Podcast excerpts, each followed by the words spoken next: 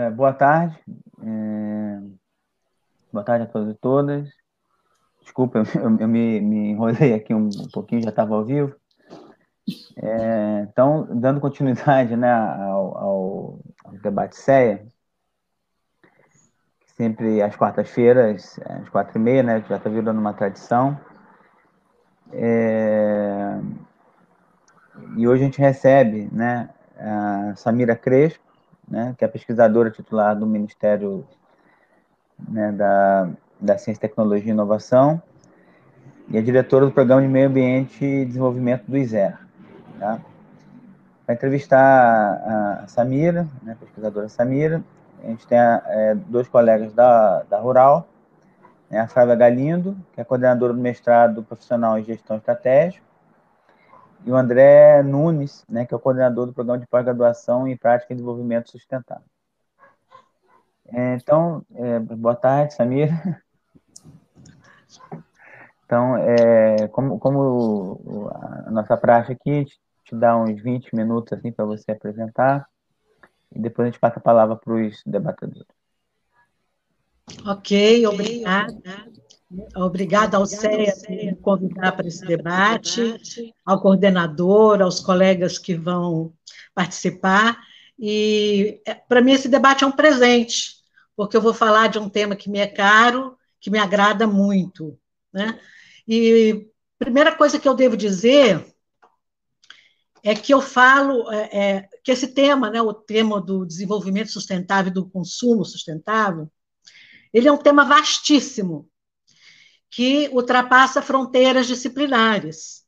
Você tem muita tradição de estudos na antropologia do consumo, na sociologia do consumo, na filosofia do consumo, na história do consumo. Então, é um conhecimento que o tempo todo está trocando corpos de conhecimento entre disciplinas e atuando nas fronteiras. Isso é importante a gente dizer, até porque eu entendi que nós somos aqui pesquisadores de diferentes disciplinas, diferentes tendências. Eu quero também falar, né, é, me posicionar, vocês precisam entender quer dizer, de onde é que eu estou falando. Né? Então, vou contar um pouco também sobre mim. Eu atuei como pesquisador em História da Ciência durante muitos anos, depois eu trabalhei no ISE, no Instituto de Estudos da Religião, onde eu criei um programa chamado Meio Ambiente e Desenvolvimento, e onde eu comecei uma pesquisa histórica chamada O que o brasileiro pensa do meio ambiente e do desenvolvimento sustentável, e eu digo histórica porque foram cinco edições, né, começando em 92 indo até é, 2012. E, e depois disso eu passei para a gestão pública. Então eu vou falar dessa minha experiência, principalmente como gestora pública, porque a mim coube, quando eu estava no Ministério do Meio Ambiente, como secretária de Relações Institucionais, coordenar, conduzir o primeiro Plano Nacional de Meio Ambiente e Consumo Sustentável, né? Na verdade, de produção e consumo sustentável, mas vocês vão ver que era muito mais de consumo do que de produção sustentável, eu vou explicar. Então, queria começar fazendo é, é essas pontuações para entender bem que eu não vou aqui ter uma conversa super acadêmica para especialistas. Depois, se o CEA desejar, a gente recupera aí uma bibliografia, autores que sejam de interesse dos alunos, dos professores, mas eu vou falar principalmente a partir do conhecimento que eu acumulei nessa área né, de expertise. Acho que a primeira coisa que a gente precisa falar numa conversa sobre essa é o que, que é o consumo sustentável. Né? É, meio ambiente, eu nem vou discutir sobre o que, que é desenvolvimento sustentável e nem meio ambiente, eu imagino que a gente já tenha esses conceitos, mas vou falar principalmente de um tema que é mais recente, do consumo sustentável. O que, que é o consumo sustentável? Para começar, essa ideia de um consumo é, mais frugal, mais é, consciente no sentido de que a gente está muito uh, antenado com as escolhas individuais ou da coletividade, ele surge, digamos assim, na literatura, principalmente nos anos 60, por dois motivos. é, influenciado pela contracultura e influenciado pela emergência da sociedade de massas.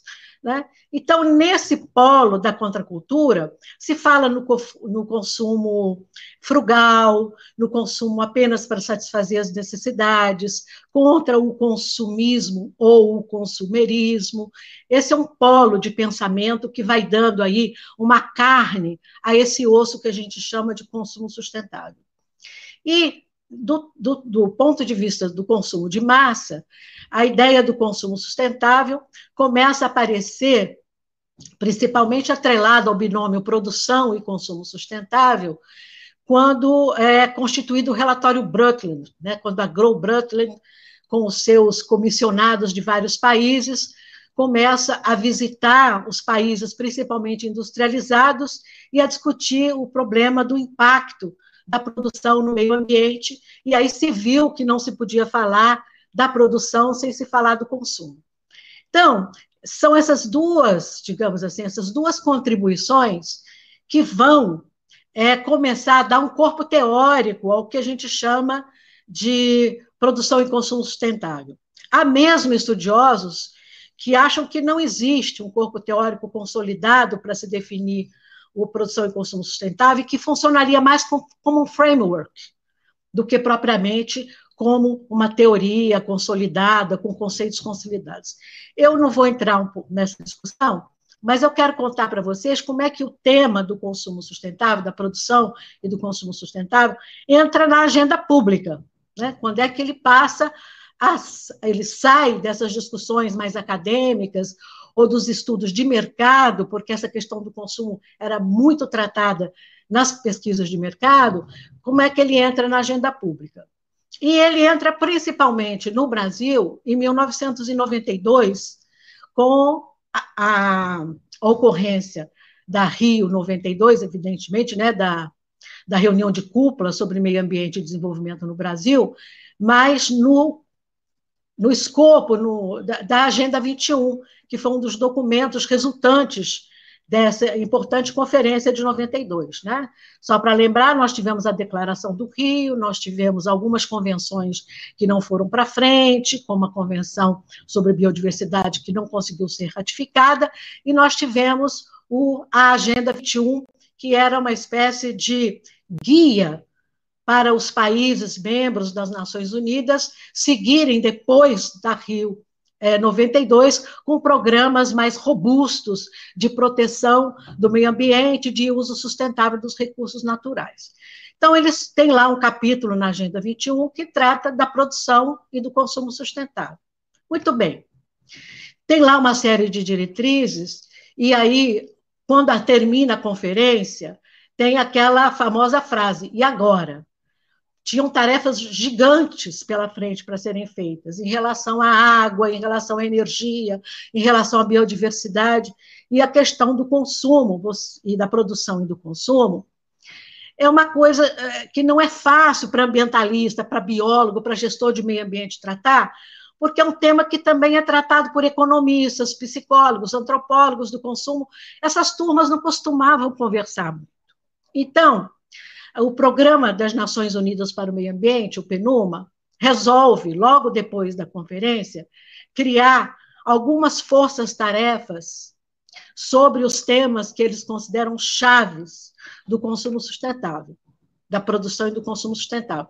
E confiou essas forças-tarefas principalmente aos países desenvolvidos, aos países industriais, porque eles tinham mais recursos e tinham portanto, mais condições de tocarem esses programas e fazer experiências nos seus próprios países. Então, saiu a força-tarefa do turismo sustentável, que entrou aí a França, o Canadá, um pouco também a Espanha, por serem países que dependem muito do turismo, e no caso do Canadá, principalmente do turismo nos parques nacionais. Entrou uma outra força-tarefa, que era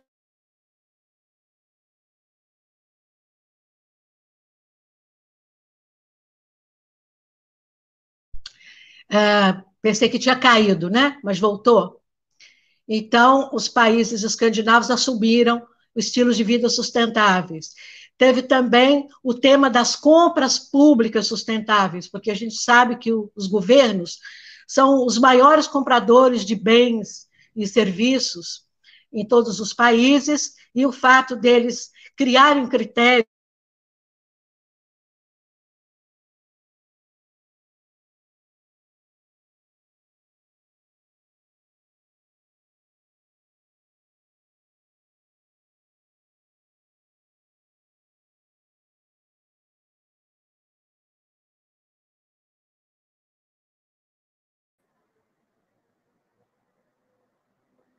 Bom, acho que a, a, a Samira caiu.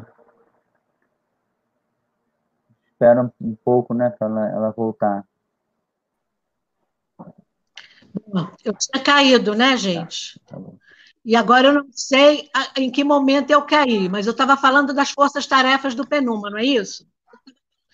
Então, resumindo, né, é, esses temas chaves da produção e do consumo sustentável foram assumidas por essas forças-tarefas globais, e a partir dessas experiências dos países, eles criaram expertise para ajudar os países menos desenvolvidos a começar a olhar compreensivamente, né, com abrangência a tema do produção e consumo sustentável. Então, era energia, estilos de vida sustentável, turismo sustentável, compras públicas e produção sustentável, principalmente a questão da reciclagem. Então, isso, logo depois que termina a Rio 92, até 1997, foi mais ou menos isso. Até que, no início do ano 2000, o PNUMA, então, começa a visitar os países e a criar programas específicos. Em 2005, houve uma missão do PNUMA para criar esse programa no Brasil, o Programa da Produção e do Consumo Sustentável, para ter um plano nacional. O Ministério do Meio Ambiente foi quem recebeu a incumbência de conduzir esse plano, mas nós entendemos desde o início que o Ministério do Meio Ambiente não podia fazer isso sozinho. Então, desde o início, houve a participação de outros oito ministérios. Evidentemente, o Ministério da Indústria, da Energia, Ciência e Tecnologia, uma série de outros ministérios, o Ministério da Agricultura, por exemplo, que tinham contribuições importantes a fazer no escopo do programa. Então, vocês veem que na agenda pública, é em meados do anos 2000 que isso começa a tomar alguma forma porque, evidentemente, com a participação dos outros ministérios e da, da sociedade civil, houve consulta pública a respeito, inclusive, você começou, então, a pautar é, a opinião pública acerca desse tema produção e consumo sustentável, que seria, digamos assim, a mola mestra do chamado novo desenvolvimento. Então, é um tema que tem pouquíssimo tempo na nossa agenda. Quando a gente trata de mentalidade, de mudanças no, na, no modelo de produção, de migração de estilos de vida, dá para perceber que 20 anos não é nada. Embora em 20 anos a gente tenha construído muita coisa, e eu espero é, mencionar o que eu acho mais importante a ser destacado.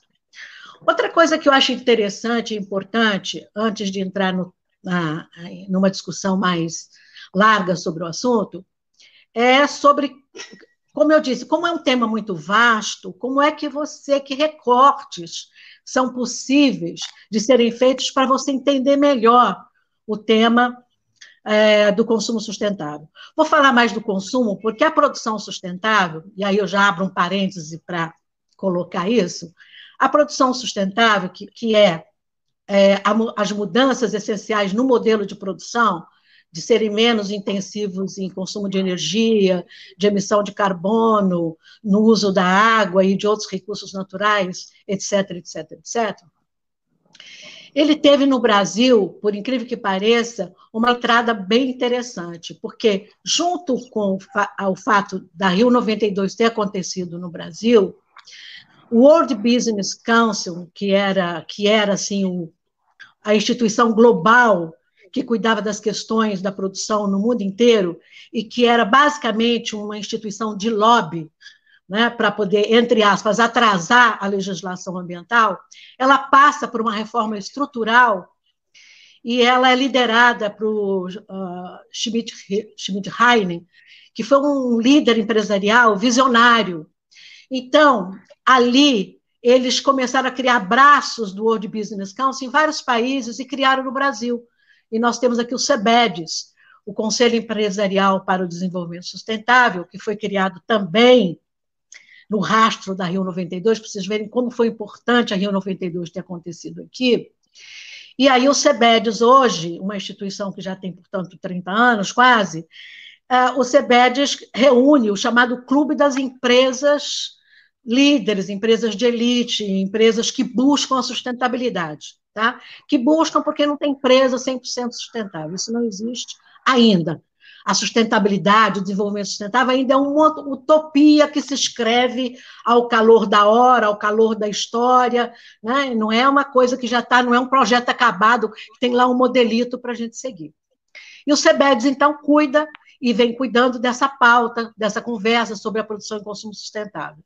No nível internacional, o que se aceita hoje é que, na verdade, é, você não tem uma mudança radical de modelo, né, o capitalismo, entre aspas, ele é basicamente aceito pela maior parte das nações membros é, das Nações Unidas, né, membros da, da ONU, e o que você tem é um esforço muito grande de reforma do capitalismo, né? como se você pudesse sair de um capitalismo selvagem para um capitalismo inteligente. E por isso, o que é internacionalmente aceito é que o que a gente tem é a modernização ecológica do capitalismo. Nós estaríamos numa nova fase do capitalismo, muito mais tecnológica, muito mais avançada, muito mais global e, evidentemente, atravessado por esses dilemas ambientais e do uso dos, mais sustentável dos recursos naturais. Então, eu vou falar agora, portanto, mais da questão do consumo. Então, eu falava do recorte, né? Como é que você recorta? Como é que você, para não falar do consumo em geral, porque ele não existe, como é que você tenta, pelas bordas, tornar ele mais próximo, mais familiar para entender as suas dinâmicas? E aí, eu acho que tem três grandes núcleos que a gente consegue entender, que é o que eu chamaria do consumo identitário, do consumo de elite e do consumo de massa. O que, que é cada uma dessas coisas? O consumo identitário, ele é basicamente o consumo que define para as pessoas o pertencimento delas a um grupo social, a uma tribo, a uma causa, né? Então, o, o, só para dar um exemplo, se você está nesse movimento de valorização é, da cultura afro-brasileira ou dos afrodescendentes, então aquela coisa de você começar a usar as roupas que vêm da África, os, os artefatos, a, consome a música, um certo jeito de vestir, de falar, etc.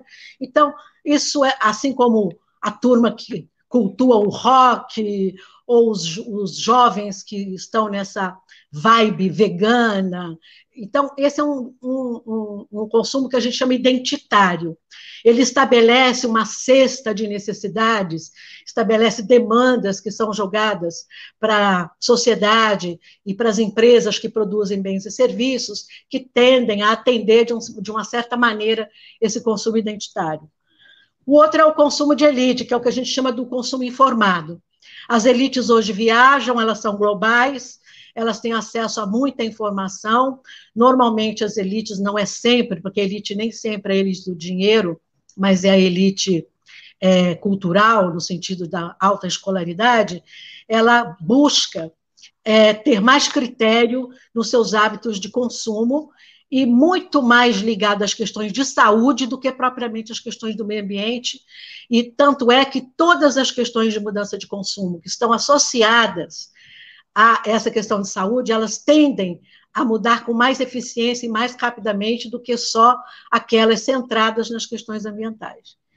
E, e, temos o chamado consumo de massa. O consumo de massa, ele ainda é bastante tutelado pelo Estado, pelas dinâmicas empresariais, e no nível da opinião pública, é aquele consumo muito influenciado pelas celebridades, pelas redes sociais, é, também pelo, é, condicionado pelo poder aquisitivo, evidentemente. Né? Por que, que é importante fazer essa distinção? Porque quando a gente é, faz pesquisa de opinião, por exemplo, e que você é, pergunta sobre as expectativas de consumo da população e sobre é, como elas gostariam de consumir, é evidente que uma grande parte da população sempre faz o discurso do desejo.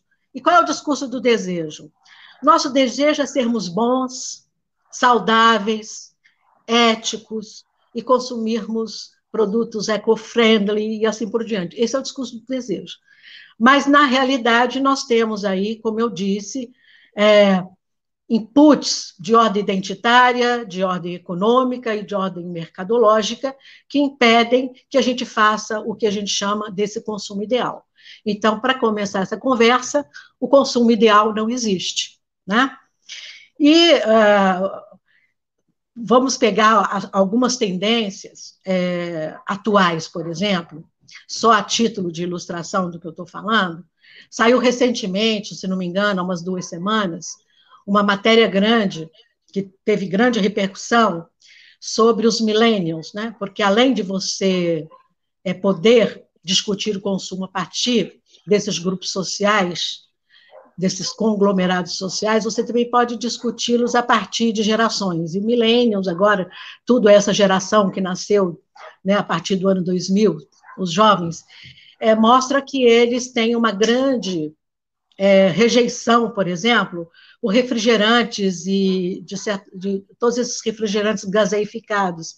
E isso está significando uma, uma queda tremenda nas vendas, por exemplo, das, das gigantes, Pepsi Cola, Coca-Cola e assim por diante. Há uma migração muito grande desse consumo jovem para produtos mais saudáveis, sucos naturais e comida orgânica e coisa do gênero. Então, é, só para vocês terem ideia, a indústria diz que entre 2013 e 2018 eles perderam 53% do mercado de bebidas gaseificadas. Então, não é uma coisa só, por exemplo, como agora, que nós já estamos no Brasil, como em grande parte do mundo, naquilo que a gente chama de recessão técnica. No Brasil, por exemplo, agora nós tivemos uma diminuição do consumo em geral em torno de 3%. Nos refrigerantes propriamente dito, mais de 15%. Por quê?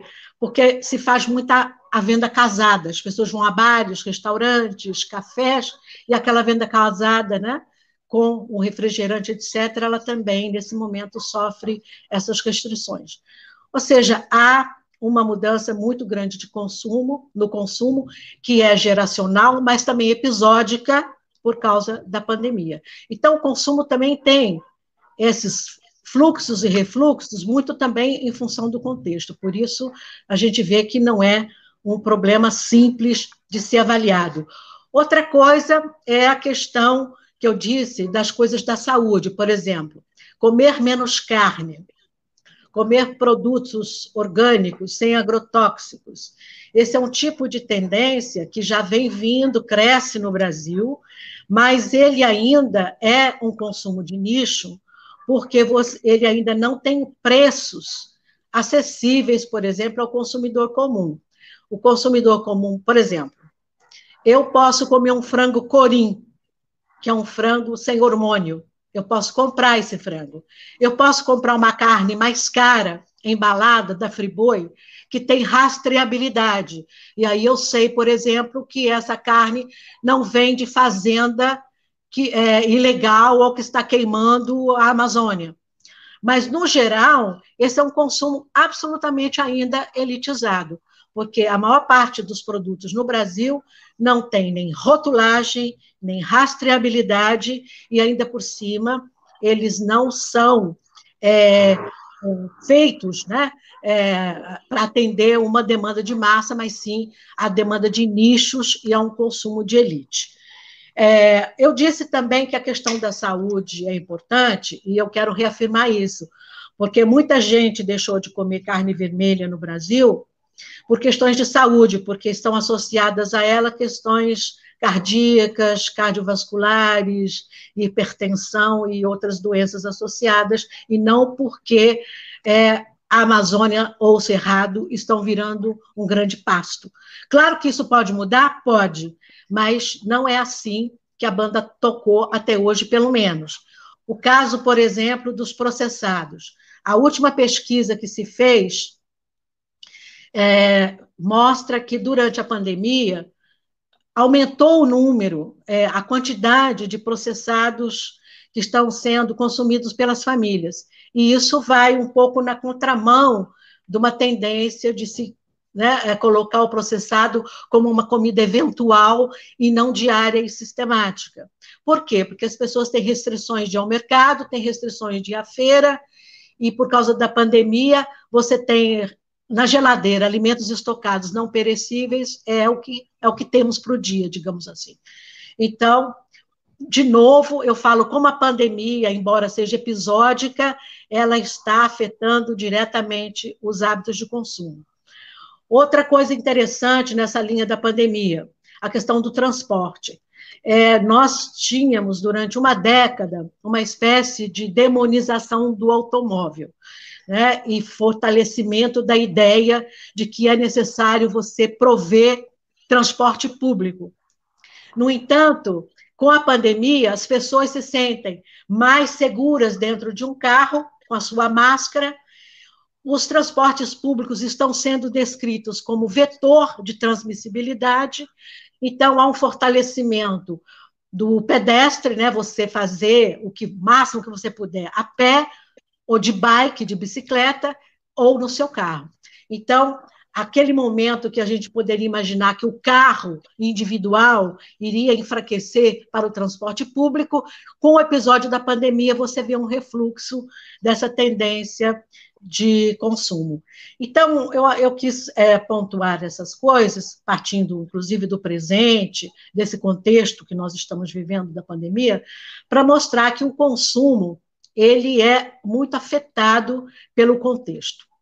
E com relação ainda à maneira como nós consumimos, eu quero dizer o seguinte: é, nós fizemos, nós fomos complexificando a ideia do consumo criterioso, do consumo consciente, que no Brasil se usa de modo intercambiável, consumo sustentável, consumo consciente.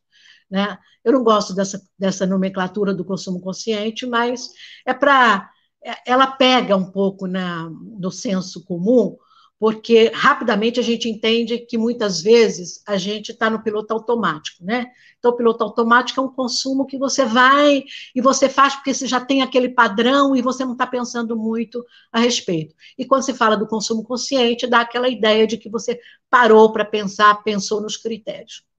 Ora, Inicialmente, você se preocupava com os alimentos e os produtos é, com menor impacto no meio ambiente. Então, a gente chamava esses produtos de eco-friendly ou amigáveis do meio ambiente.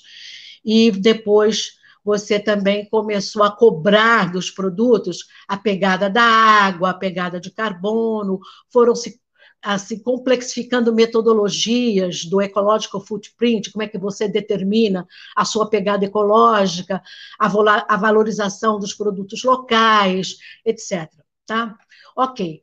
Só que, paulatinamente, por influência do chamado, da agenda chamada socioambiental, onde você passou a partilhar uma agenda que era estritamente ambientalista com uma agenda também das demandas sociais, e aí a gente chamou tudo isso de ecossocial ou de socioambientalismo, não importa, você começou então a agregar os critérios. Então, o produto ele não pode ter é, relações de desigualdade, ele não pode ser, não pode ter criança trabalhando, ele não pode, ele não pode ter mulheres mal remuneradas, ele não pode ter trabalho escravo. Então, você vai agregando critérios para esse chamado consumo consciente, que ele é um verdadeiro inferno para o consumidor.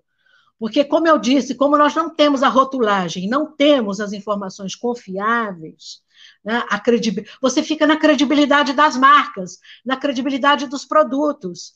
Então, para o consumidor que está desse outro lado, que ele quer fazer um consumo é, mais criterioso, é um verdadeiro inferno, porque são barreiras e barreiras a serem é, vencidas para esse consumo. Eu, para finalizar, eu queria contar um pouco do Plano Nacional de Consumo do Brasil, o primeiro plano, porque ele foi começou a ser desenhado em mil, 2007 até 2011, quando ele foi lançado, ele passou por consulta pública, pela opinião dos chamados stakeholders, ou os atores interessados, né? então as, asso as associações industriais, as associações de consumidores. E aí eu quero também dar uma palavra sobre os PROCONs, porque o tema do consumo no Brasil, ele entrou aqui na redemocratização nos anos 80 com os órgãos de proteção ao consumidor, né? o que foi muito bom. Só que os órgãos de, de proteção ao consumidor, eles são uns órgãos que eles regulam direitos, eles criam direitos, eles não criam nenhuma obrigação. Então, eles são muito imperfeitos, digamos assim, para não usar outras palavras, para ajudar no consumo responsável, no consumo consciente, porque ele cria uma série de direitos, mas não cria nenhum dever.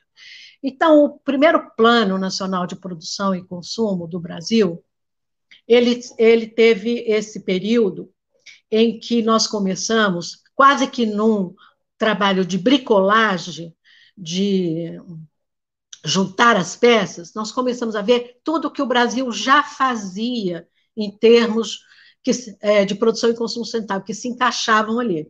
Então, por exemplo, a gente tinha no Ministério de Minas e Energia um programa que já tinha mais de uma década de labels de aparelhos ecoeficientes, né? Então, aparelhos eletro, é, eletrônicos é, que consumiam menos energia. Nós tínhamos também ali créditos para a energia solar.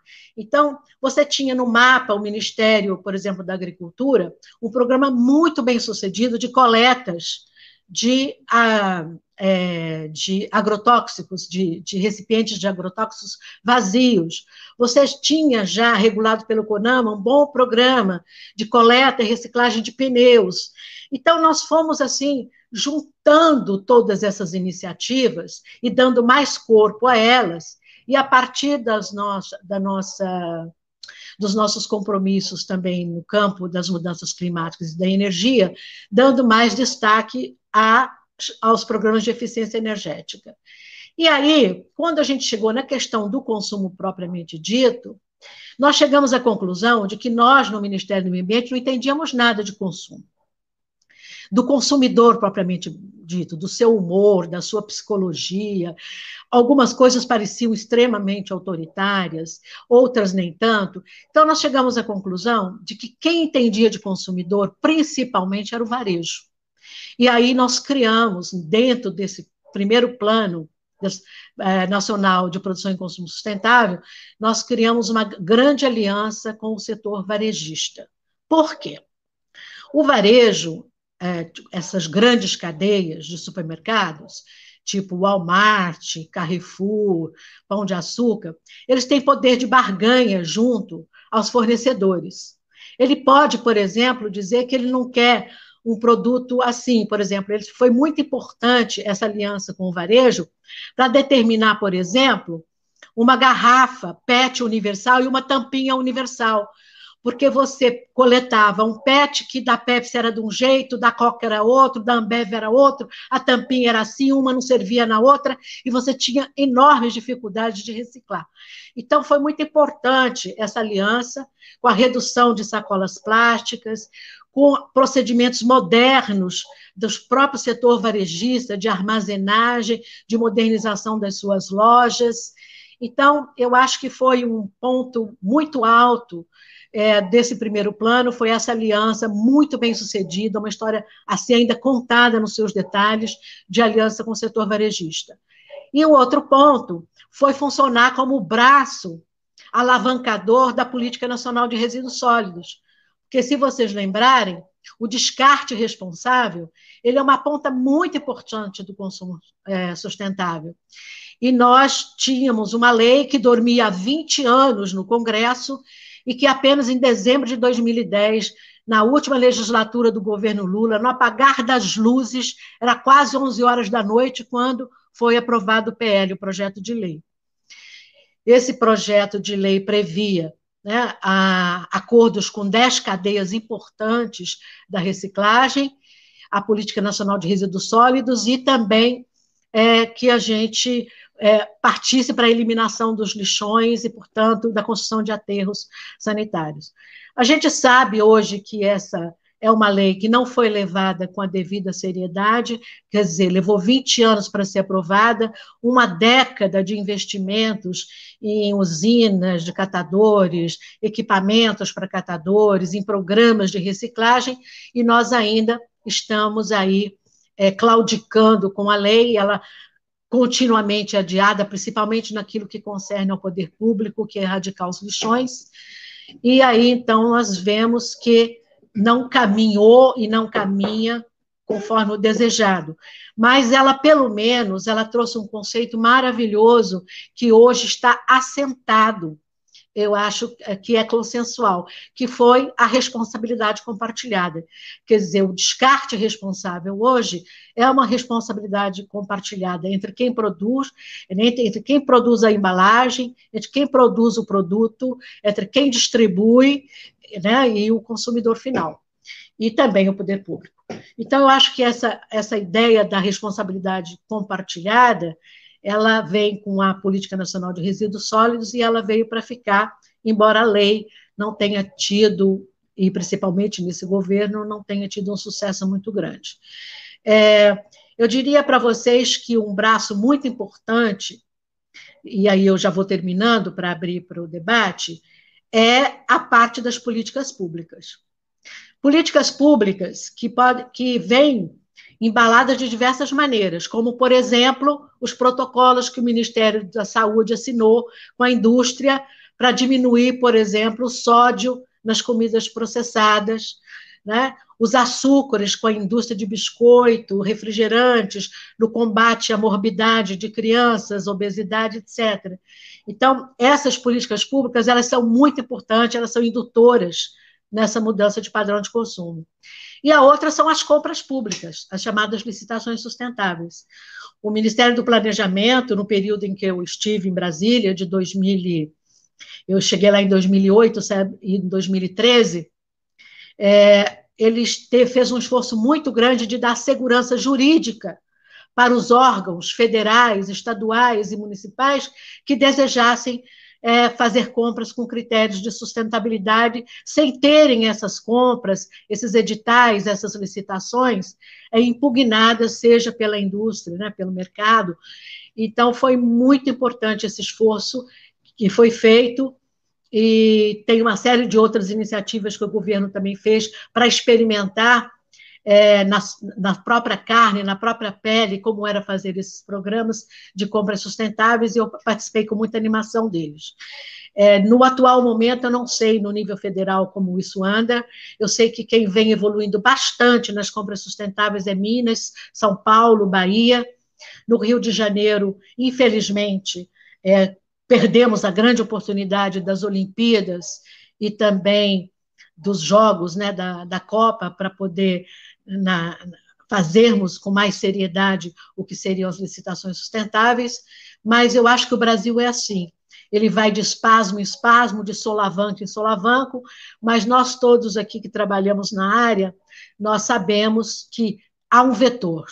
E esse vetor, ele aponta para o fato de que os recursos são finitos, de que nós temos que usar com mais parcimônia aqueles recursos que não são abundantes na natureza e que sempre que possível buscar fontes alternativas e que esse consumo menos perdulário, mais consciente, seja ele por parte de governos, elites ou população, ele vai ter que evoluir e eu acho que nós estamos aí com fatores dramáticos nos nossos calcanhares que vão acelerar esse processo.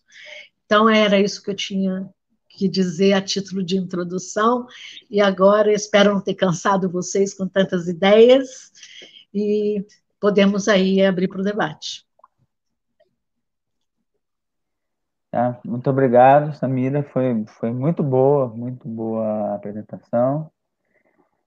É, muito, muito obrigado mesmo. E eu passo a palavra então para a Flávia começar o debate.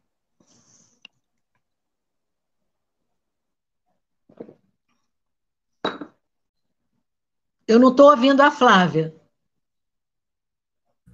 Estava mutada, ah, desculpa. Agora sim. Acontece. Então, assim, você falou um monte de coisa assim interessante, assim, vários ganchos aqui que me fizeram pensar um pouco, né? E eu preciso falar um pouquinho da perspectiva de onde eu venho, né, com relação a consumo, né? Para mim, a questão, a compra é um momento do consumo, mas não é o consumo. O consumo eu vejo como um processo social que pega todo momento de armazenamento, compra, aquisição, mas fruição e o descarte. Do eu vejo ao berço, é, é, né? dessa forma. Do berço e aí, nesse. Exato, é, né? É esse processo de uma maneira mais completa, né? Então, assim, nesse sentido, é, quando assim é, tem essa, essa categorização que você faz sobre consumo identitário, de elite, de massa, eu, eu vejo numa numa outra perspectiva, né? Eu tenho eu fui orientanda da Fátima Portilho, que tem um artigo sobre consumo sustentável de 2005, e ela até fala para mim assim: ah, esse artigo já está já está passado, já precisa dar uma atualizada, mas ele é bem interessante porque naquele artigo ela cita um trabalho de 93 que já indicava uma, fra uma fraca articulação mesmo, né, da responsabilidade ambiental pelos indivíduos, né, e mesmo no grupo de consumidores europeus bem instruídos. Então, não havia necessariamente uma conexão entre ter informações, né, e ter uma mudança de comportamento, uma mudança de estilo de vida, né? E nesse sentido, o que é o que é bastante interessante é a gente perceber hoje que a nossa sociedade contemporânea, ela tem abundância de informação. Na verdade, a gente está vivendo uma que a gente chama de, eu chamei um trabalho de cacofonia informacional, né? A gente tem uma série de informações, às vezes controversas. Na minha tese de doutorado eu trabalhei com isso, com risco alimentar. Então, ora a gente acha que recebe informação de que ovo faz bem, ora o ovo faz mal. Depois é o chocolate que faz bem, é o chocolate que faz mal, ou o café. A todo momento né? A gente tem uma informação que anula outra, e isso também acontece até com relação, por incrível que pareça, ao agrotóxico, que não é de jeito nenhum defensivo, é agrotóxico mesmo. Eu concordo com, com você nesse sentido. E aí, assim, eu queria te fazer uma pergunta, né? Como é que você vê essa questão da, da cacofonia? dessas controvérsias todas, inclusive do campo científico, né? É, e a adoção de práticas ambientais. Se talvez esse essa abundância, né, esse rio de, de informações na qual todos nós estamos imersos, é, talvez não seja também uma das causas para que a gente tenha uma certa dificuldade de repensar nossas práticas né, rotineiras que, que causam tanto impacto né, na, na questão ambiental. Então, eu vou abrir com essa pergunta e depois eu te ouvir um pouquinho. Não seria interessante assim fazer uma rodada e depois eu tentar responder? O que, que você acha, Pedro? Deixar o André falar e aí depois eu respondo mais ou menos em bloco? Pode ser? Pode ser, pode ser. E também ver se tem alguém da audiência que gostasse de perguntar alguma coisa. Então vai lá, André. É, Samira, obrigado pela explanação, foi excelente. Mexeu em um monte de coisa na, na minha cabeça, inclusive nas perguntas que eu tinha me programado para é. fazer. É, mas tem, tem, um, tem uma coisa que, que, que você falou, aliás, algumas coisas, na verdade, né? É, e que me preocupam muito com relação a essa, essa coisa do chamado consumo consciente é, que está relacionado especialmente à culpabilização do consumidor. Né? É, a gente, como consumidor, assume a responsabilidade por determinadas práticas, quando, na verdade, a maior parte do volume é, de produtos né, é, é, que são é, que são soltos no meio ambiente, por exemplo, como canudos, saco plástico ou plásticos em geral, na verdade não são do consumidor no final das contas, né? São da própria indústria, né, que acaba liberando esse material. Mas, mas é, é, nessa coisa do consumo tem muita muita relação da culpabilização do consumidor. Então o consumidor ele é sempre o culpado por estar acontecendo determinado fenômeno, quando na verdade o consumidor ele sofre uma influência do mercado para que ele possa consumir determinada coisa, né? Então é, é, a gente entende que nós somos os culpados. Ah, não, eu preciso mudar a minha prática, eu preciso realmente a gente precisa, mas boa parte do, do malefício da prática não é do consumidor, mas sim da indústria, do, do de quem está produzindo e assim por diante. Então, eu queria que, que quando você tentasse é, conversa, falar, responder a, a Flávia, você tocasse nesse ponto também, por favor. Bom, é, posso falar, Pedro? Então, vou começar pela pergunta do André, depois eu chego na Flávia.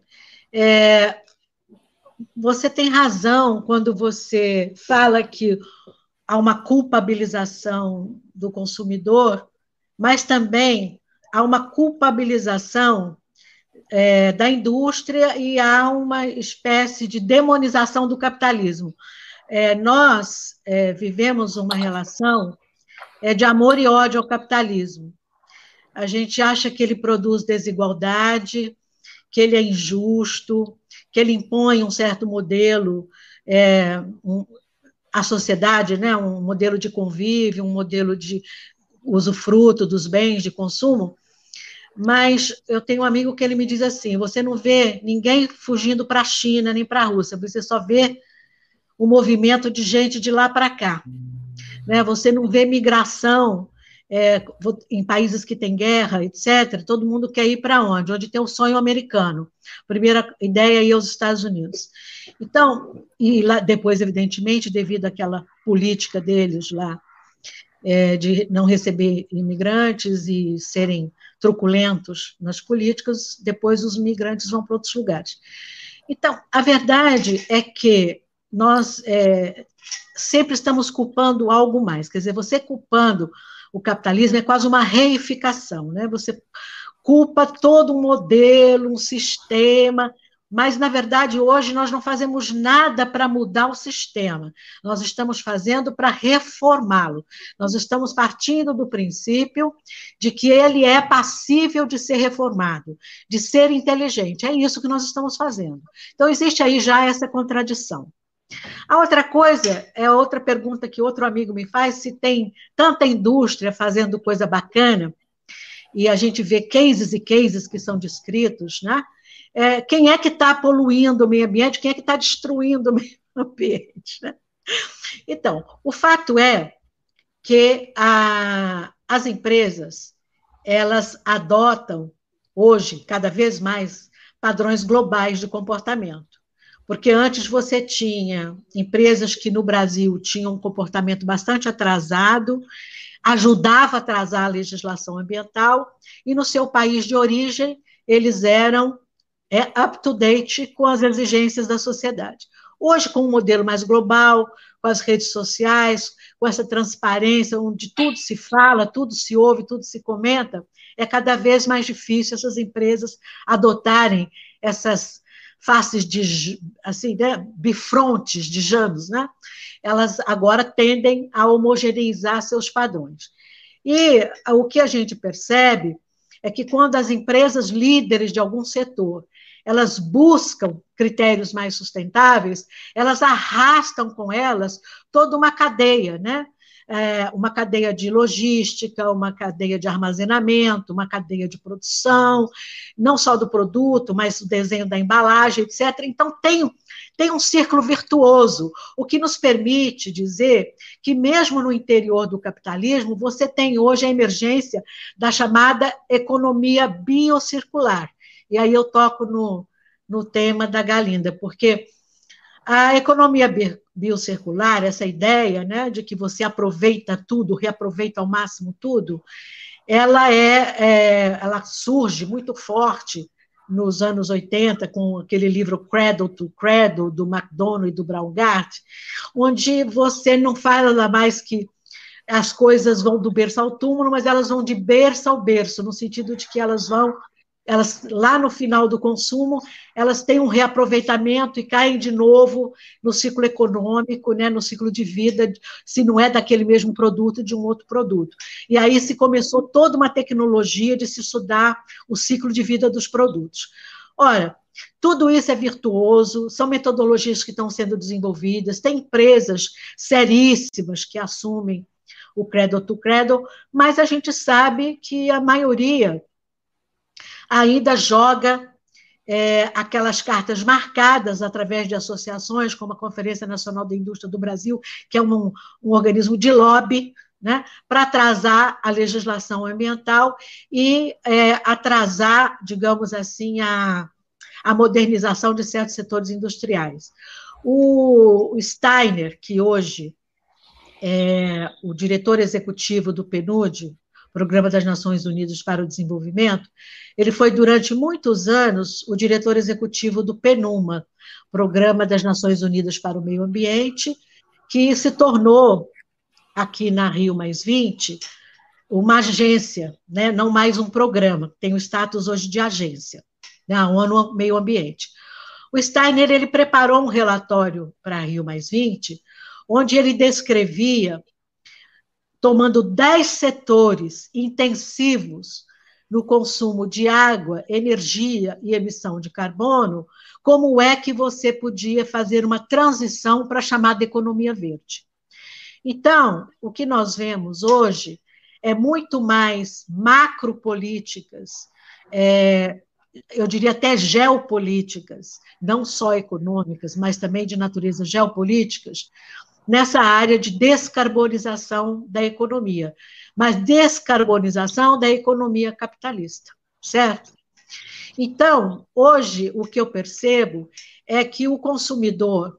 Eu, por que, que eu preferi falar do identitário, do de massa e do elite? Porque o, você tem razão, nós, Galinda, nós temos uma, uma abundância de informação e vai informar o nosso consumo. E nós teremos cada vez mais que ter, digamos, instituições é, com credibilidade que possam dizer que realmente você está consumindo uma coisa que é segura do ponto de vista da saúde, que é correta do ponto de vista do procedimento ambiental e assim por diante. Por isso é tão importante incentivar os programas de rastreabilidade, rotulagem, fortalecer o Imetro e não destruí-lo como se faz atualmente, e também de criar mais instituições que não sejam só PROCONs, não pode ser só instituições que definem os direitos do consumidor, mas também as obrigações.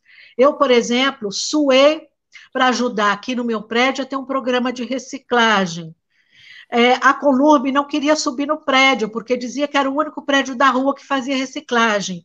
Eu tive que escrever umas três cartas e depois jogar o meu prestígio de diretora do Jardim Botânico para conseguir que o caminhão viesse aqui, porque a gente faz toda a separação do lixo. Então, não adianta se você é consumidor individual e você separa pilha, separa lâmpada, não joga o remédio no lixo, não joga a tinta, se não existe uma infraestrutura de serviços para poder coletar tudo isso e dar a destinação correta.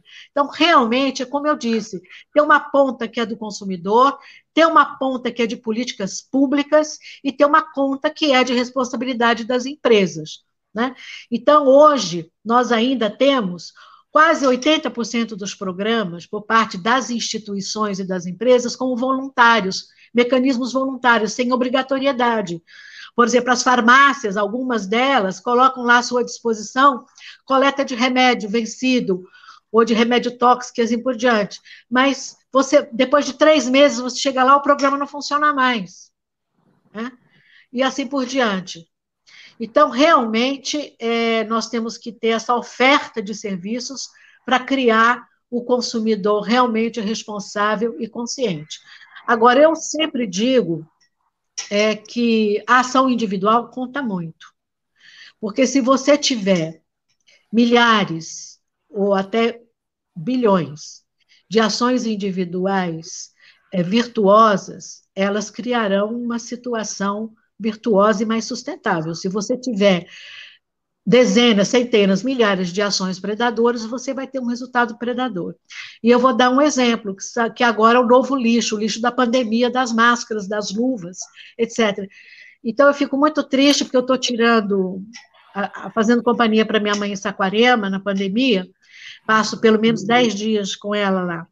E eu vou caminhar uma vila pequena de pescadores, que tem poucas casas, etc. Eu já encontro na, na, nas pequenas praias, na grama, já encontro máscaras, que a gente já coleta, assim, máscara de pano, máscara de tudo quanto é jeito, que a gente vai coletando e jogando no lixo. Quer dizer, isso é do consumo individual.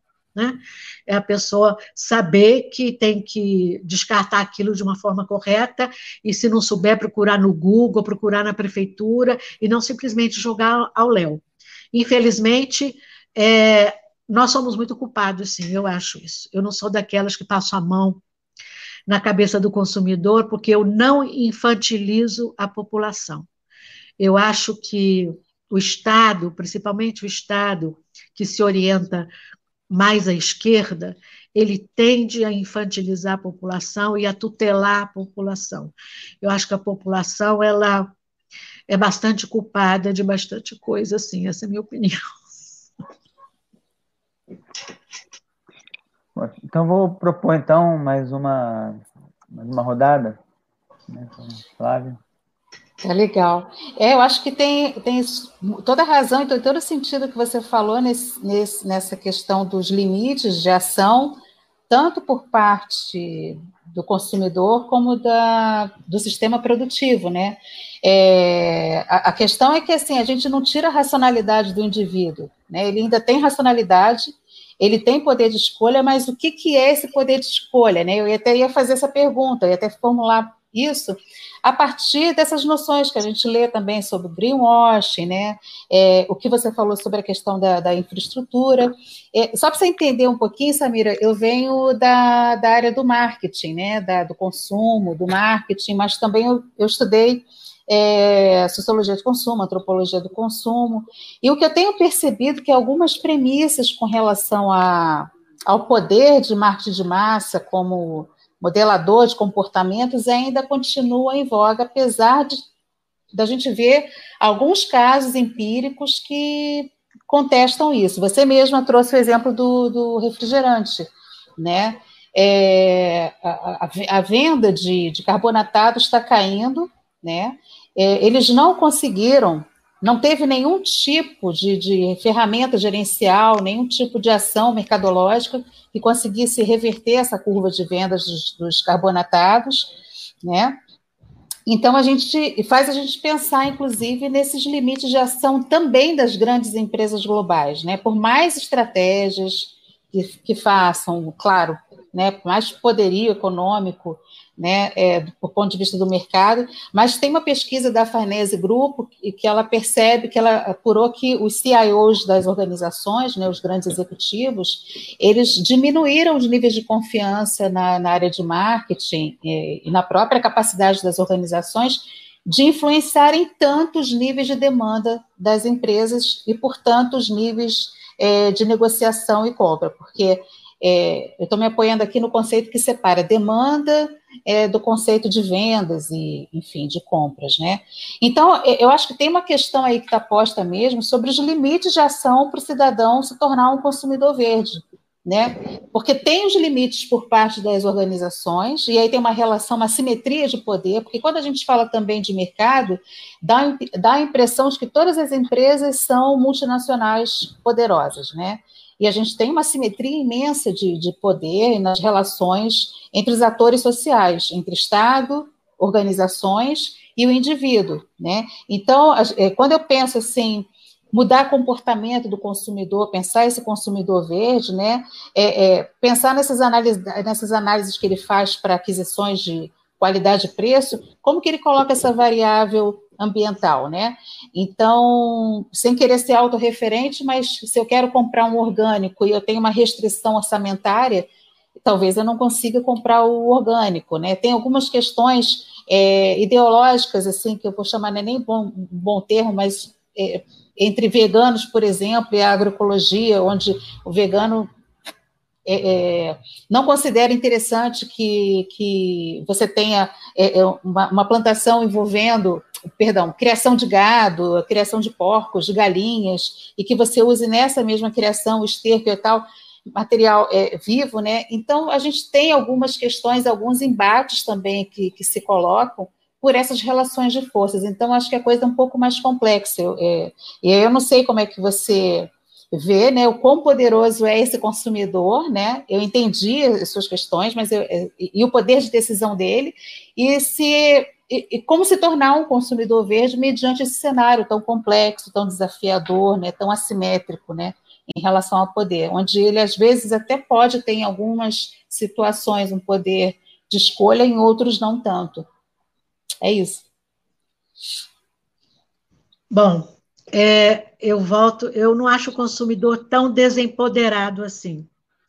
É, há casos e casos é, exitosos e famosos de boicote de consumidores a determinadas práticas ou a determinados produtos que mudaram, por exemplo, do dia para a noite a questão das empresas. É, eu me lembro muito bem nos anos 90, a mudança da caixinha de isopor para a caixinha de papelão do McDonald's, a questão agora dos canudos, que se tornaram lei. Então, não acho assim tão desempoderado. Você pode recusar, mesmo com a lei, por exemplo, de que os canudos não devem ser ofertados. É, muitos bares, restaurantes, com medo de perder a clientela, oferecem, você pode muito bem dizer não, não quero, não, não acho bacana, o senhor nem devia estar oferecendo, e assim por diante. Eu acho que a gente não é tão desempoderado. Agora, Evidentemente que a desigualdade, o aumento da pobreza e a pandemia mudam esse cenário, inclinam esse pêndulo mais para um consumo é, mais, é, digamos assim, apertado. Né? As famílias vão empobrecer e elas vão mudar o seu consumo, não tanto em função da qualidade dos produtos, mas principalmente em função do preço dos produtos. Então, é, muitas empresas, elas trabalham, por isso que eu falo, elas trabalham com todos os nichos de mercado, elas criam. Quando você vai ver, por exemplo, empresas como Unilever, por exemplo, que tem um portfólio muito grande de marcas, você vai ver que ela tem marcas para um consumo mais elitizado, marcas mais baratas para um consumo mais de massa.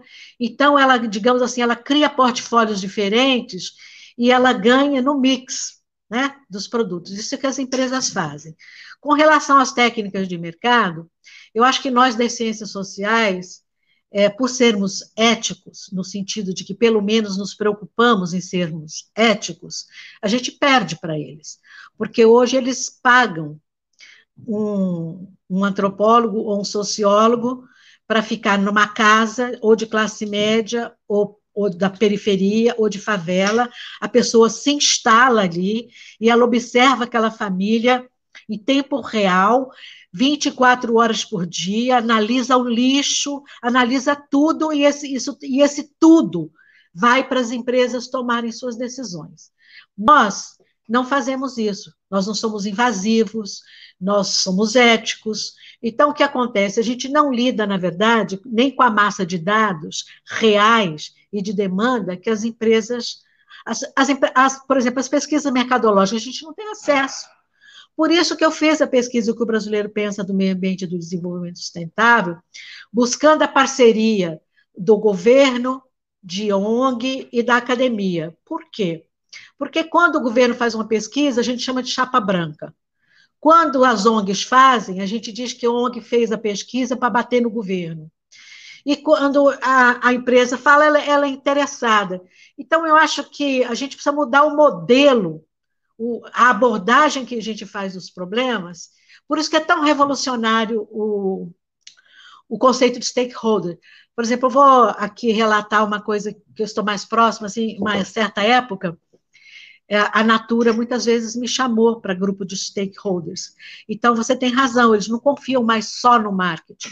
Eles convidam o que a gente chama os grupos interessados para ler o relatório deles, para ver o planejamento estratégico deles e opinar se eles estão no caminho certo ou não. Que é justamente quem são os stakeholders. É quem compra, é quem critica, é ONG, é sociedade civil, é jornalista. Ou seja, você se baseia, é, digamos assim, num, em, num conjunto de opiniões muito mais amplo do que os chamados expertises em marketing. É, é isso, porque cada, o mundo ficou complexo. Você o marketing pode dizer para você fazer uma coisa e no dia seguinte você ser derrubado na bolsa porque simplesmente estão dizendo que você está fazendo tênis com mão de obra escrava, ou que você está acabando, fazendo óleo de dendê, acabando, por exemplo, com a Filipinas, ou com a Malásia, ou com o Caribe, não sei. Então, hoje, tudo isso é mais complexo. E nós temos acesso a todas essas informações. Por isso que eu falo que a gente não é tão desempoderado. É, outro dia me mandaram um meme que eu adorei. A mulher abre a geladeira de madrugada e tem lá um, um bilhete. Você não está com fome, você está só entediado. Eu acho que é isso. Hoje a gente consome por razões psicológicas também que precisam ser estudadas. É o estresse, é a tensão, é a ansiedade, não é, né, a dependência do açúcar, tem questões médicas, tem questões psicológicas, e essa ideia de que nós vamos ter acesso a um conjunto de informações racionais e que nós vamos agir racionalmente, ela não funciona. Se fosse assim, não estaria aumentando os, os, as estatísticas de AIDS, depois de uma década caindo, voltou a crescer. Significa que as pessoas, mesmo sabendo que AIDS mata, estão transando sem camisinha. Está crescendo nos grupos jovens o consumo de cigarro, que durante 10 anos caiu sem parar. Significa que nem sempre o racional é aquilo que vai determinar o seu padrão de consumo.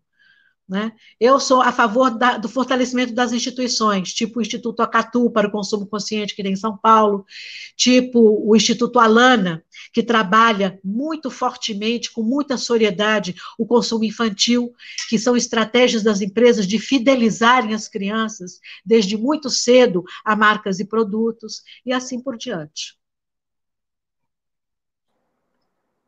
Então, é, tem uma pergunta da, da Thelma Malheiros, né, antes de passar para o André, mas eu acho que, de certa forma, você já respondeu, né? Ela pergunta assim, é necessário, então, a evolução da legislação ambiental com a obrigatoriedade de determinadas ações ou a proibição de utilização de produtos como canudos, por exemplo?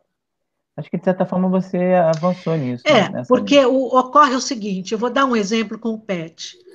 Ah, quando a indústria saiu da garrafa de vidro e foi para o PET, ela teve um enorme ganho de produtividade, mas ela jogou todo o ônus do descarte, da coleta e da destinação correta para cima do poder público e do consumidor. Então, é, o que ocorre é que hoje, você sabe, o item lixo na gestão pública, na gestão de um orçamento público do município, está em terceiro lugar como mais dispendioso, ao lado de educação e saúde, e em pequeno município, às vezes, é o primeiro item de despesa de um município. Então, não é justo. Por isso que eu disse, eu acho que o conceito de responsabilidade compartilhada, trazido pela Política Nacional de Resíduos Sólidos, e por muitas das decisões do CONAMA, que hoje está pequenada, mesquinhado, mas que foi um órgão maravilhoso na regulamentação das leis ambientais, elas são muito importantes. E muita educação do consumidor. Eu acho que educação ambiental hoje tinha que ser educação para sustentabilidade, educação para o consumo, educação financeira, porque, na verdade, é isso. A gente precisa ter hoje é, uma noção do impacto que cada um de nós causa. Porque é aquela coisa, ah, eu vou com um canudinho, eu vou fazer diferença, mas se 8 bilhões de pessoas, que nós já somos 8 bilhões, pensarem assim, são 8 bilhões de canudos, e nós sabemos muito bem que tem aquelas cenas tristes daqueles navios cheios de canudinho que não podem aportar em canto nenhum, né? Que eles ficam viajando assim pelo mundo. Você sabe o lixo eletrônico, a quantidade de lixo eletrônico que hoje é levada para os países africanos, né? Porque não tem logística reversa ainda e, e, e, não vai longe. O mercado de automóveis. Eu, quando venho de Saquarema, que eu venho de carro de ônibus, eu vou contando a quantidade de chamado ferros velhos, que nada mais, nada menos são do que descarte de automóveis. Né? Terrenos enormes, cheios de que são cemitérios de automóvel. Então, o buraco é mais embaixo, né? Tem muita coisa a ser feita ainda. A legislação, ela ainda tem muito espaço para atuar. E eu acho que o cidadão também brasileiro, do, do, mundo, mas em brasileiro em particular, que ficou desde a redemocratização batendo tanto em cima dos direitos, também precisa lembrar que para ser cidadão, ser parte daquilo que a gente chama da cidadania, exige uma contraparte, que são também uh, os nossos deveres. Nós estamos com o pêndulo muito na área dos direitos, ainda que eles às vezes sejam negados, e pouca gente falando dos deveres. Não é só pagar imposto, não. Obrigado. É, antes de passar para o André para a última pergunta, eu queria é, mandar minha, como de praxe, né, mandar minha saudação para o professor Sérgio Leite, né, que é o diretor do CEA, também para o Alexandre Fortes, né, o professor que é o pró-reitor de, de pesquisa e pós-graduação da Universidade Rural, também está acompanhando a gente. E um agradecimento, né, sempre lembrando do Francisco, né, que está tá, tá aqui conosco, embora não esteja aparecendo, mas é, nos auxilia muito no, no, trabalho técnico aqui.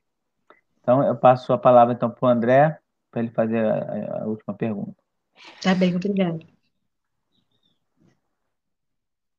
Não estou te ouvindo, André. Mexe no teu microfone. Desculpe, Agora, esqueci de. Esqueci de ligar. É, você falou de, de, responsabilidade compartilhada, né? Eu gosto muito da expressão de é a mesma coisa, basicamente a mesma coisa que é a corresponsabilidade, né?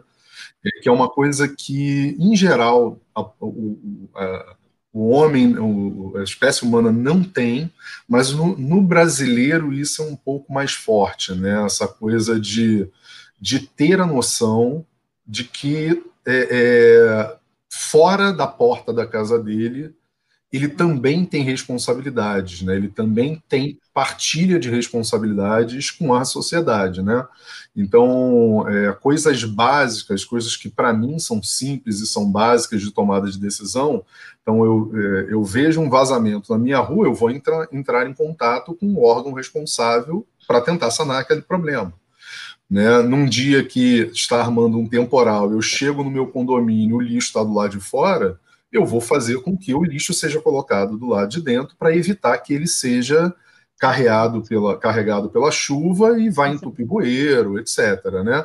Mas eu acho que boa parte da população, e isso independe da classe social, do nível de formação, etc., não tem essa noção de, de, de responsabilidade compartilhada ou corresponsabilidade que, que, é, que como eu costumo chamar. É, eu, eu, concordo plenamente com você que a gente precisa assumir como consumidor, né, em vários sentidos, e como cidadão, essa responsabilidade.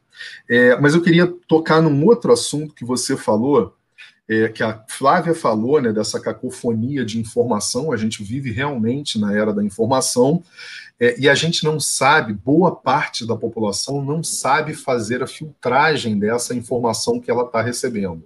Tanto que a gente vê que as fake news fizeram o que fizeram nesses últimos anos, especialmente, né? Com muita gente, inclusive, passando a ser negacionista da ciência, né? As pessoas preferem receber a informação que está vindo ali do, da, do WhatsApp, né? Da Universizap, né? Então ela acredita naquela informação, ela não busca é, avaliar se aquela informação ela é verdadeira, se ela está certa, se ela está errada, né? E com isso a gente tem um afastamento da, da sociedade, da ciência, mas por uma própria parcela de culpa da própria academia, da própria universidade, da, das próprias instituições é, que geram conhecimento, né? É, e aí hoje a gente luta contra a anticiência, contra o negacionismo, e aí o negacionismo climático, o negacionismo ambiental, etc. Né? E isso re reverbera na própria qualidade de vida, na decisão de consumo, na escolha consciente, etc. Eu queria que você falasse um pouquinho sobre essas questões. Então, eu acho que, de novo, nós temos uma certa culpa no cartório. Sim, sem sombra é, de dúvida. É, porque, por exemplo, uma coisa que é, diz respeito a um hábito que a população brasileira, somente nas classes médias e pobres, fazem muito, né? O churrasco. Uhum. É, então, você ter o acesso à carne, por exemplo, né? Você ter o acesso à carne, o acesso ao churrasco e tudo que ele proporciona, porque um churrasco dificilmente ele é oferecido só pelo anfitrião. É, eu observo que ele também é uma contribuição, a comunidade se junta para fazer o churrasco, né? E isso tem um eco nas festas populares brasileiras, muitas delas do Bumba Meu Boi, do, do, do Folia de Reis, que você vai lá e no final mata um bezerro ou uma vaca e oferece um churrasco para todo mundo. Então, tem, tem hábitos da, da, populares no Brasil que são arraigados e são simpáticos e, e são afetivos. Então, essa ideia de que você vai demonizar o churrasco, o consumo da carne, eu acho isso dramático, porque cria um terreno de antipatia entre uma população que se sente excluída de um conceito, se sente estigmatizada porque ele é carnívoro, ou porque ele é isso, ou porque ele é aquilo. Estou dando o um exemplo do, do, do, do churrasco, mas eu poderia dar também entre quem é vegetariano, quem é vegano, quem é isso, quem é aquilo. O que eu quero dizer é que, vou dar um outro exemplo. Quando nós fizemos, eu era o ministro Carlos Mink, nós resolvemos fazer uma campanha para redução de sacola, nós fizemos uma pesquisa e nós vimos que todos os brasileiros adoravam a sacolinha. Adorava porque põe no banheiro, adorava porque põe o lixo, adorava porque achava que era de graça, enfim, adorava. Então, nós falamos, por que, que nós vamos começar uma campanha que vai morrer na praia? Porque as pessoas adoram a sacolinha. Você tem que ir minando a confiança na sacolinha. Então, nós fizemos a campanha de redução de sacola, com a oferta da sacola retornável, desvendando para o público que a sacola não era gratuita, que ela custava centavos mas custava ao bolso de cada um e assim por diante. Então, é um trabalho que a gente tem que ir fazendo, é trabalho de convencimento, é trabalho de formiga. Então, se você vem de uma forma autoritária, impor um padrão que você também acha que é o correto, que é o cientificamente correto, que é o eticamente correto, eu acho que isso vai criando uma antipatia por parte da população e a, e a adesão fica mais difícil. Então, eu seria muito mais simpática, como gestora pública, por exemplo, a fazer campanhas de redução, a campanhas de perguntas, a campanha de promoção de outras formas sociais de você promover a alegria, a convivência, que não é encher a cara de cerveja e comer churrasco. Mas a gente precisa fazer isso e não demonizar as pessoas que fazem, chamá-las de brega, que o Brasil virou um churrasco na laje, como eu escuto, e assim por diante. Entende? Eu acho que é, nós temos culpa no cartório porque nós vamos, justamente numa sociedade como a nossa, que é complexa, segmentada, ela vai se segmentando e fragmentando cada vez mais. Por exemplo, você vai para a rua hoje para fazer um protesto. As mulheres só querem ir para protesto feminista. Os negros só querem ir para protesto antirracista. Os ambientalistas só querem ir para cuidar da Amazônia. E quando é que nós vamos juntar todo mundo para cuidar do Brasil? E cuidar da, da nossa democracia que está indo para o ralo? Então, eu acho que nós temos que pensar essas questões e nos fazer perguntas é, sobre o que, é que nós temos em comum e não sobre o que tanto nos diferencia. É isso. Então, acho que com essas palavras é, maravilhosas, né, a gente pode terminar. Então, é, agradecendo né, a audiência e dizendo que quarta-feira que vem a gente está tá de volta aqui com. Então, agradeço. Eu posso só fazer, eu posso só fazer uma. Posso só fazer um adendozinho a uma coisa que ela falou para dar um pouquinho de esperança, né? Eu ontem li um texto do Ricardo é. Abramovay, da USP, super legal, na qual ele fala sobre a questão dos valores, né, que são fundamentais para que a gente possa é, recuperar, é, é, é porque o que está acontecendo hoje no Brasil, do ponto de vista do meio ambiente, é, é muito doloroso, né? E aí ele fala que tem está em curso uma tríplice mobilização é, que é empresarial, científica e civil, né, para barrar esses processos de destruição da Amazônia brasileira, de outros biomas, né, que vai ao encontro do que o Beck falava já sobre o modelo de mesa redonda, onde os atores sociais se sentam, dialogam, conversam, né? Então, quem sabe, não tem aí um frutinho de esperança para a gente, né? Porque quando a gente olha as notícias, a gente fica tão deprimido, fica tão triste com o que está acontecendo. Então, eu só queria passar para você, Samira, e para os colegas aqui, para o André e para o Pedro, né? Essa, esse texto do, do, do, Ricardo que eu recomendo, que ele me deu um acalento, vou dizer assim para vocês. Bom, esperança é, é, nunca, né? Nós não podemos desistir dela de jeito nenhum. E eu acho que nós, ambientalistas, não podemos ser os coveiros do futuro, muito pelo contrário, nós somos os parteiros desse novo futuro. É assim que eu me sinto, é por isso, é nisso que eu acredito e é por isso que eu luto. Obrigada a todos. Muito obrigado, então. Obrigado, Boa Samira. tarde e um abraço a todas e todos. Obrigada. Tchau, tchau. Tchau, um abraço a todos. Obrigado.